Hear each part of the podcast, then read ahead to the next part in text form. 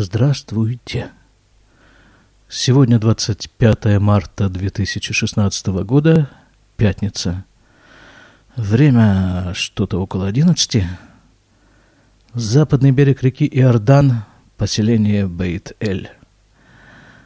Вы слушаете 209 выпуск подкаста «Немного оглянувшись», который публикуется на сайте shlomorad.com.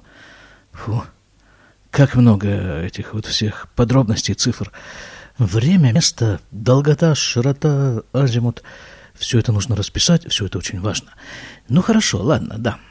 Так вот, э, я же позиционирую свой подкаст как э, подкаст о жизни в Израиле. Вот об этой самой жизни в Израиле глазами рядового израильтянина, проживающего здесь уже 25-й год – я и хочу вам сегодня рассказать. Если уже мы заговорили о времени, то ведь в наших силах крутить его в любом направлении, как кинопленку. Вот давайте мы его и закрутим в обратном направлении. Начнем с э, сегодняшнего дня. Или даже со вчерашнего. В общем-то, эти дни объединены одним общим, одной общей идеей, которая называется Пурим. Пурим у нас в Израиле. Не только в Израиле, а во всем мире. Пурим. Праздник такой есть. Мой брат его называет Курим. В смысле, давай закурим, товарищ дорогой. Я рассказывала про этот праздник год назад, два года назад. И сегодня я не буду касаться той, э, ну, скажем так, галахической части этого события, потому что об этом уже говорилось, я не думаю, что стоит это все пересказывать, а расскажу о... Вот о чем. Есть такой обычай, это не закон, его совершенно не обязательно исполнять, но как-то многие люди, особенно дети, очень радостно и увлеченно этим занимаются, это переодевание.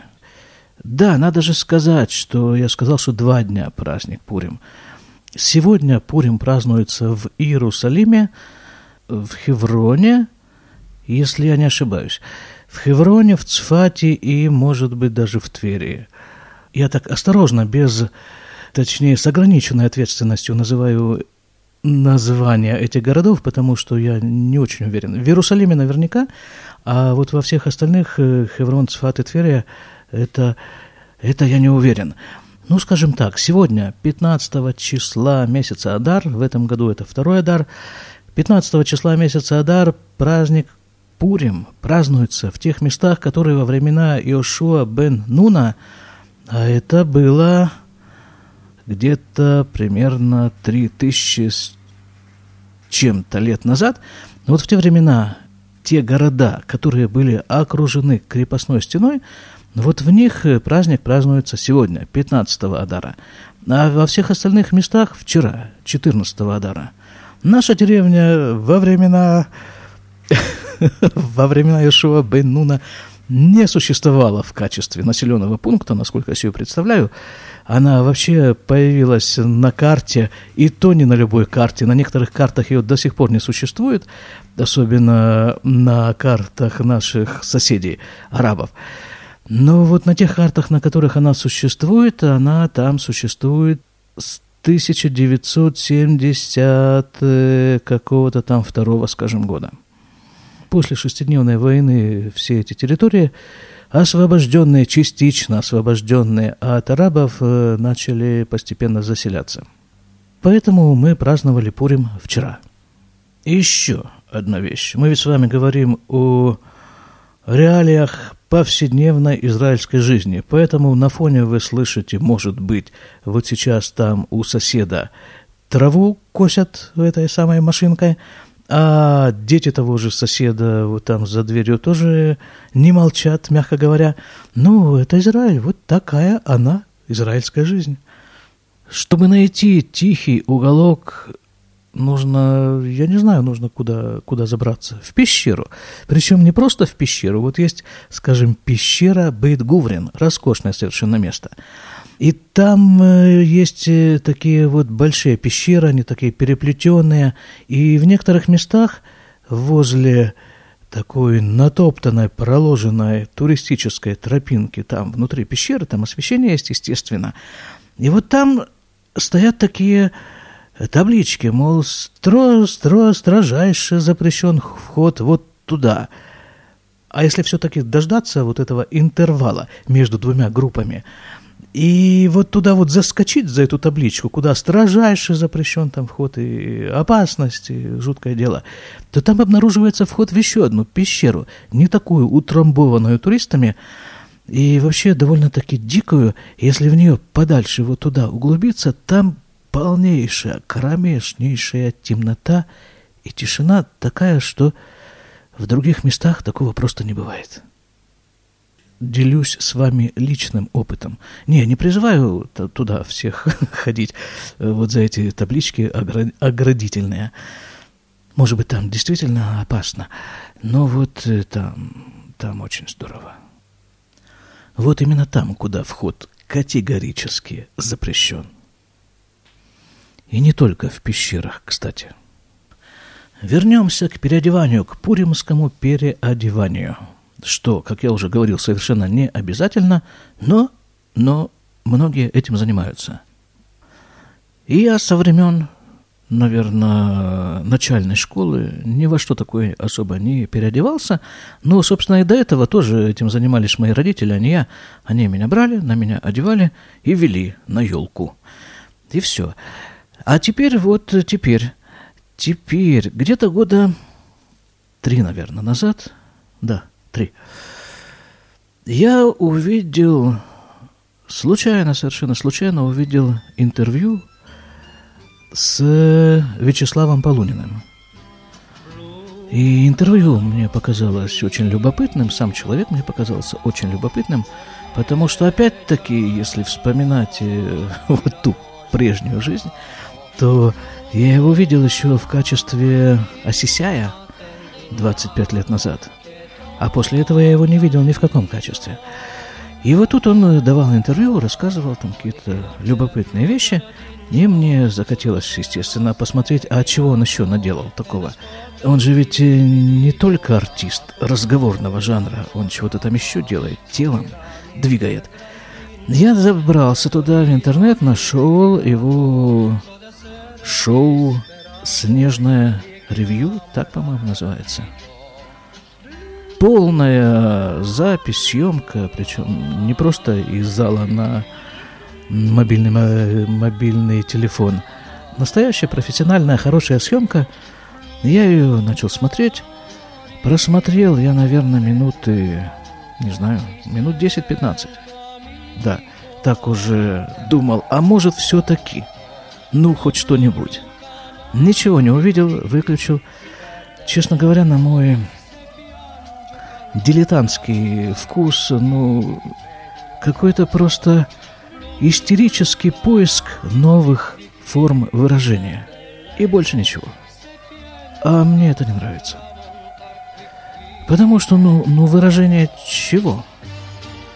Ты чего выразить-то хочешь? Вот за этим мишурой, за этим каким-то там, за этой истерикой, э, даже если у тебя есть что сказать, то, ну, как-то скрывается, и, и все внимание уходит на то, чтобы рассмотреть, как именно актеры ползают по головам зрительного зала, или чем там они еще занимаются. Ну вот, нет, ну, наверное, наверное, это высокое искусство, но мне его, к счастью, не понять. И совершенно не хочется это делать. А вот чего хочется в этих ситуациях? Набрать побольше воздуха и крикнуть в общественных местах «попрошу не выражаться». Да, но тем не менее, тем не менее, вот костюмчик. Вот костюмчик, на нем я присмотрел, на этом вот Славе Полунином. И, может быть, даже еще на ком-то. И, и тут же, и тут же всплыла строчка из песни Высоцкого. А это кто в короткой маечке? Я, Вань, такую же хочу. В конце квартала, правда, Ваня, ты мне такую же сваргани. Ну что, отстань, опять отстань. Обидно, Ваня. И вот пошел я, а тут Пурим как раз приближался, да, пошел я в магазин, нашел соответствующую ткань, ну, шить я никогда ничего особо не шил, там зашивал какие-то дырки на штанах и на, иногда на обуви. А тут, ну, какая разница, я же не собираюсь э, в этом э, идти там куда-то там, куда во фраках ходят. Я там вообще никогда не бывал, где во фраках ходят. Ну вот костюмчик такой, да, соорудил я костюмчик такой.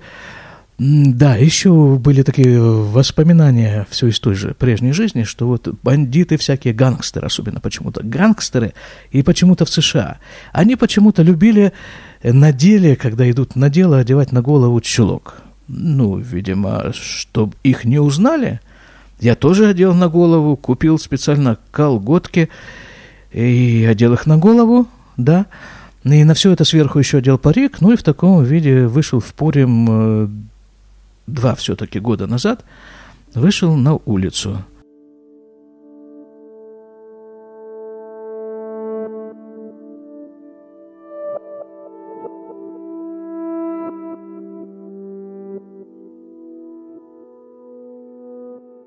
Ну, я тогда рассказывал об этом, да. Я рассказывал, даже картинку там опубликовывал. А я, наверное, все-таки, все-таки я, наверное, еще уделю несколько минут и выстрою такую временную линейку из трех моих пуримских маскарадных костюмов. Ну, люди от меня шарахались, откровенно. Нет, люди делились на несколько категорий, вот оттуда, изнутри маскарадного костюма. А, да, вот этот выпуск тогда так и назывался, что-то там изнутри маскарадного костюма, примерно так. Так вот, э, часть людей шарахались просто.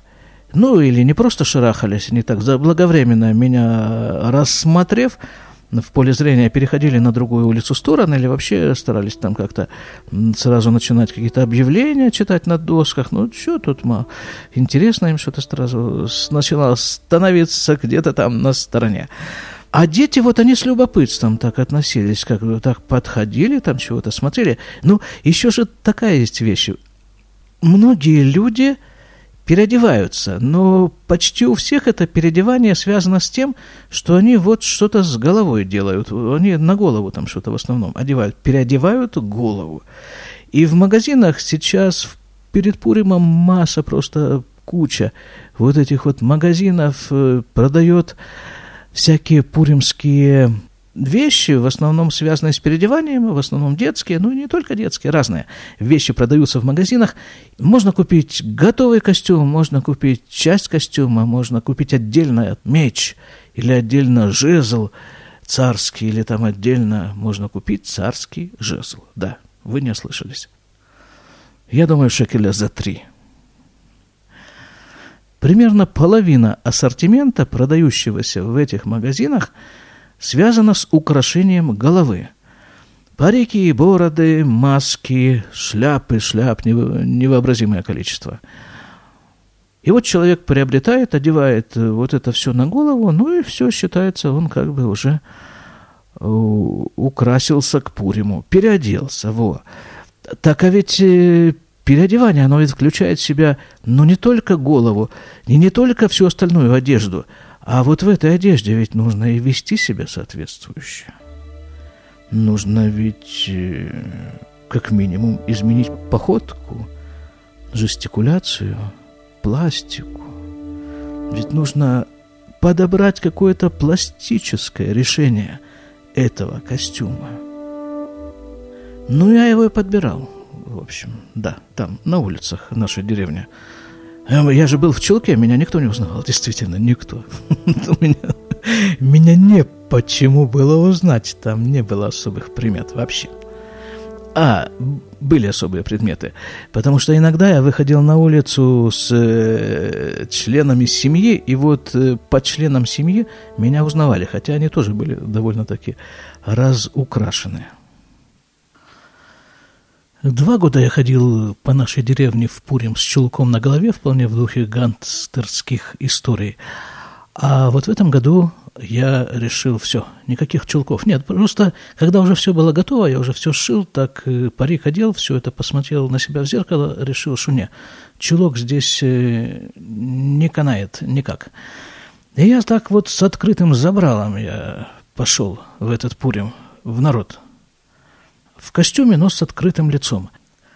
И еще такая вот есть в этом отношении тема – Люди, многие люди требуют названия. Вот хорошо, вот это все на тебе надето, а как это все называется? А в кого ты переоделся? А я откуда знаю, в кого я переоделся?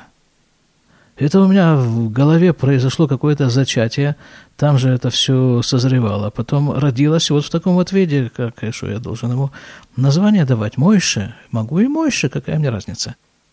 Но потом я понял, у людей часто сначала в голове возникает название, именно вот заголовок, а потом уже под этот заголовок подбирается костюм, детали костюма.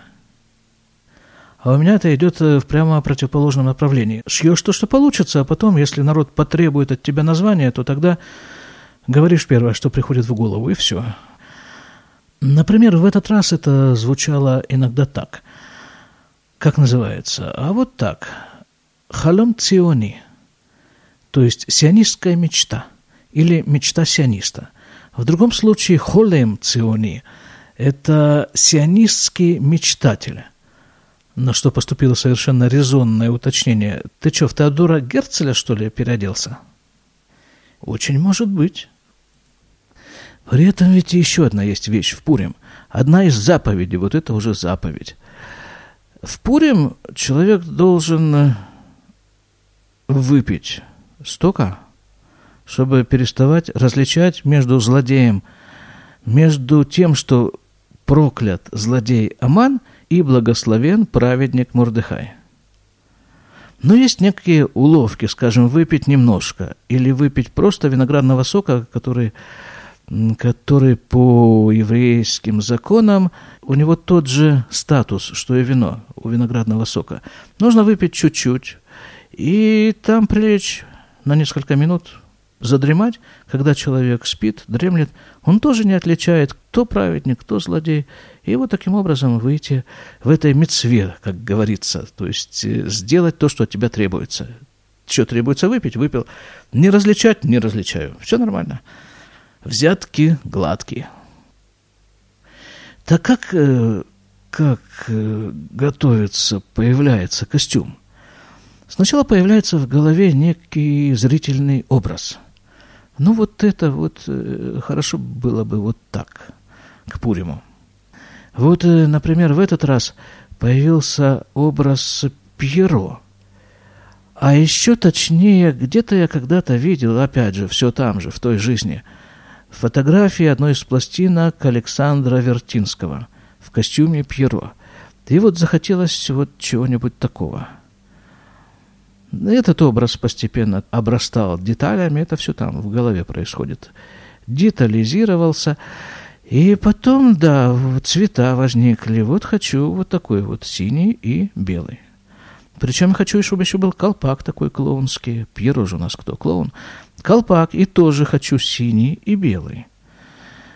И э, вот и рукава вот такие хочу, такие длинные, висящие такие рукава. Вот. Ну вот когда уже достаточно это проявилось, как на бумаге когда-то, когда ее еще самостоятельно фотографии проявляли в ванночках, то вот так постепенно проявляются детали то вот когда достаточно уже эта фотография в голове проявилась, идешь в магазин. И на этот раз я, собственно, даже не шел. Я даже не знал вообще, буду ли я на этот раз делать этот костюм, ну, потому что времени... Ой, время это беда, это вот, ну нет его, ну вот его просто нет, ну его надо где-то выгрызать, минуты какие-то, выгрызать, секунды. Ну и на всякий случай иду, иду в Иерусалиме по улице Яфу, там есть несколько магазинов тканей подряд вдоль трамвайных путей, Иду, смотрю, стоят прямо на улице рулоны ткани, и смотрю как раз то, что мне нужно. Это не так, как в прошлом году, где у меня тоже была какая-то идея, зрительная идея в голове. Я обошел там все эти магазины, купил совершенно нечто другое. Почему купил? Ну, так, от по тактильным каким-то соображениям. Мне он на ощупь понравился. И потом уже к этому вот пристраивал все остальное. Нет, здесь было, здесь было в этом году точно то, что мне нужно. Синее, белое, купил, привез. Но опять-таки, надо же время, чтобы это все сшить, там как-то разрезать. И ничего, нашлось, нашлось время. Особенно дети. Потому что вот когда уже все это одеваешь целиком – и потом уже вот в этом костюме маскарадном из комнаты выходишь, и дети собираются, мои дети, и у них такие глаза, когда они на тебя смотрят, что ради, ради одного этого стоит, э, стоит потратить время и все что угодно, чтобы это все сделать и увидеть их глаза. Они на тебя так смотрят. Не знаю, раз в год дети на тебя вот так смотрят если вообще. Потому что, ну, куда детские глаза погружены э, в основном? Э, в книгу, в компьютер, вот куда-то туда, вдаль. А на папу посмотреть? Вот только в Пурим костюмом маскарадным их и можно привлечь. И потом они не только смотрят, они ждут от тебя вот какого-то действия. Ну и тут начинаешь вот какую-то какую специфическую пластику изображать, э, которая, по, ему, по моему мнению, подходит к этому костюму. Ну, полный восторг. Детский. И взрослый, кстати, тоже. Удовольствие, удовольствие от шитья этого костюма тоже не маленькое. И надо сказать, что, в общем-то, моя идея с этим вот утонченным, изысканным таким пьеро – она не получилась. Я посмотрел в зеркало, увидел там э, отображение некоего Демиса Русоса в одеждах цвета национального израильского флага. Goodbye,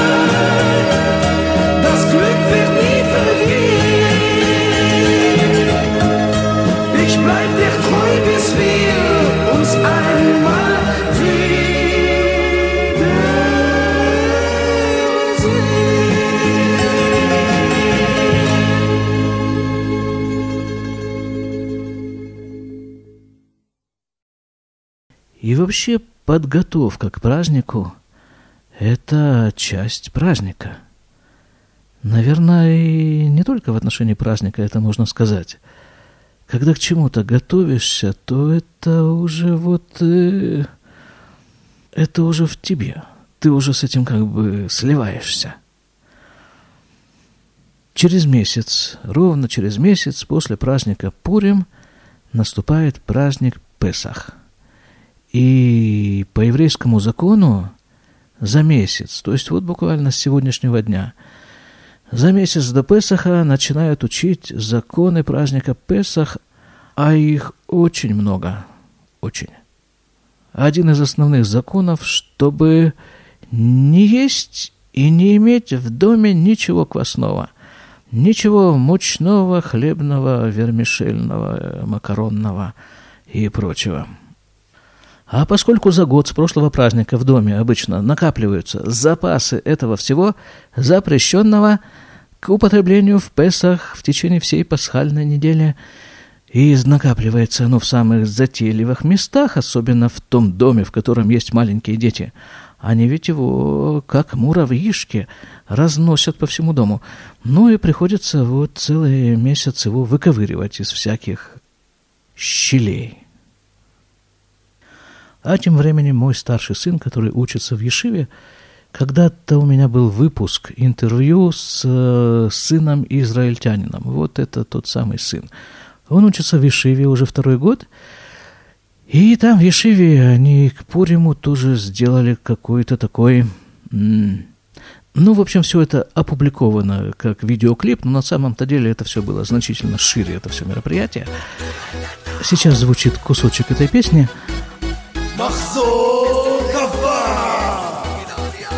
А в шоу-нотах я помещу ссылку на видеоклип. Можете посмотреть на все это. А мой сын, он там выделяется, конечно же. Он там самый, скажем так, плотный. Плотный он, да. И вот там, э, в тех местах, где это записывается в студии, его партия – это рэп –